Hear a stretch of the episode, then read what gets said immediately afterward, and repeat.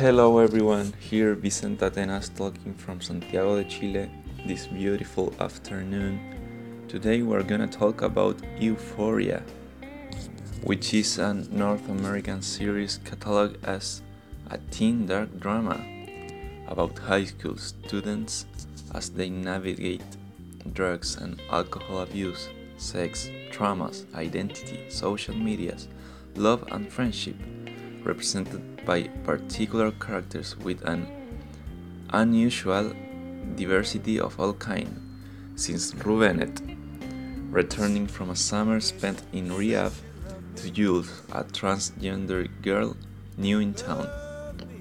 Based in the Israeli series Homonym, Sam Levinson tried to portray and represent the cause and consequences of the youth problems.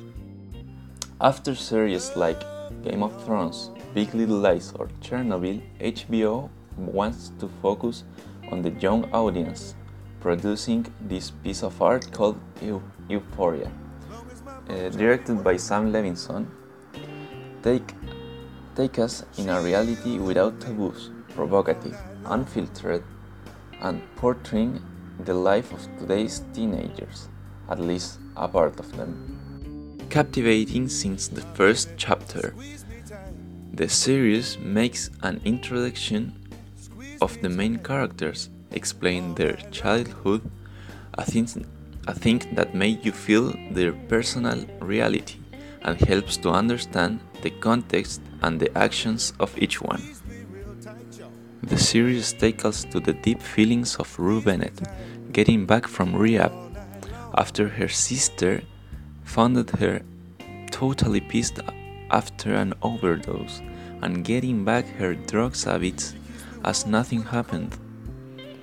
Over the first four episodes, Rue repeatedly put herself in dangerous situations and in pursuit of the, feeling, the fleeting feeling of not euphoria but nothingness, an absence from the dreary existence that otherwise clothes her days. And another problem present in the plot is the possession problems in a relationship and the identity problems present in today's youth, represented by Nate Jacobs and Maddie Perez. In the point of follow and torture a man who had sexual relationships with her ex-girlfriend Maddie. Also Nate taking advantage of Jules who usually used a dating app in which she also dated with the father of Nate.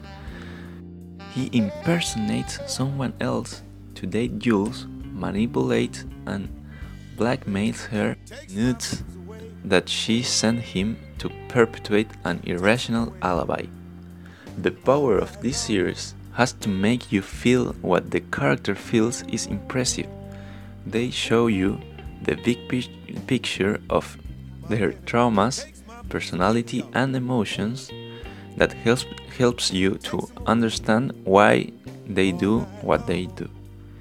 Now I'm gonna do a little profile and big picture of each character or main character, uh, starting with Zendaya, the, the, the, the actress who represents Rue Bennett. This role served to remove the label of Disney girl and finally show her real aptitudes and potential for acting in any kind of story. Rue Bennett is a 17 years old girl who just came out from rehab, putting herself in dangerous situation, making her mother start to trust her again, but going in the wrong way with bipolar disorder, panic attacks, and sadness since her father died when she was little, everything goes downhill until she meets Jules, a fundamental pillar on her emotional and social stability. Then we go with Jules, interpreted by Hunter Schafer. Undoubtedly, the revelation actress on Euphoria. Her first time in the world of series, the transgender young woman began her, her professional career modeling, unlike Zendaya. She is mo much more close to her role in the plot because her childhood was not so different from Jules. She, with her beautiful makeup, consumed by her anxiety, being with Rue helps her to have an emotional stability. They complement each other. It's impressive. In another way, we have a Jacob Elordi, the the actor who interprets Nate Jacobs. He caught my attention in the first chapter. I found it impressive how he can translate his role in the football team in different areas of his personality, being aggressive, impulsive, competitive, competitive and possessive. The character Nate Jacobs have this behavior because he tries so hard to not be who he really is, following his father's steps. He buries his real identity and his tastes in the deepest part of his being. And that's why he hates so much Jules. But at the same time, he felt attracted to her because she represents everything that he can't be. That duality sometimes makes him collapse. The actor fulfilled so well the duality of personalities that make the audience hate him and look at him as a real villain. Also, his huge body helps to play the character, obviously. Another thing that makes me feel that, that this series is a complete piece of art is the cinematic, the photography, and the soundtrack. First, the song that we're listening now, or and the whole podcast is the is a song made for the series and sing by the by Zendaya, the actress, same actress going back to the cinematic, on charge of Marcel Reeve, Drew Daniels, and Adam Newport-Berra, they do a glorious work.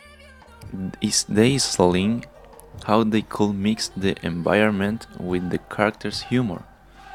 Always, always with that solemn tone, and the emptiness reflects in the image. The music in the series make the perfect company considering that one of the co-directors is the famous singer Drake. Well, closing up the, the this episode, uh, we can get an idea of why the popularity of this series. Maybe it's because the exaggerated drama present or the graphic content that attacks curious teenagers or the formidable cinematic, just the fact that represent a life. Maybe it's the quality of the production is at very high level. We don't know, only if you see it you will know. Uh, that's all. Thank you very much for listening this and I hope you have a great life.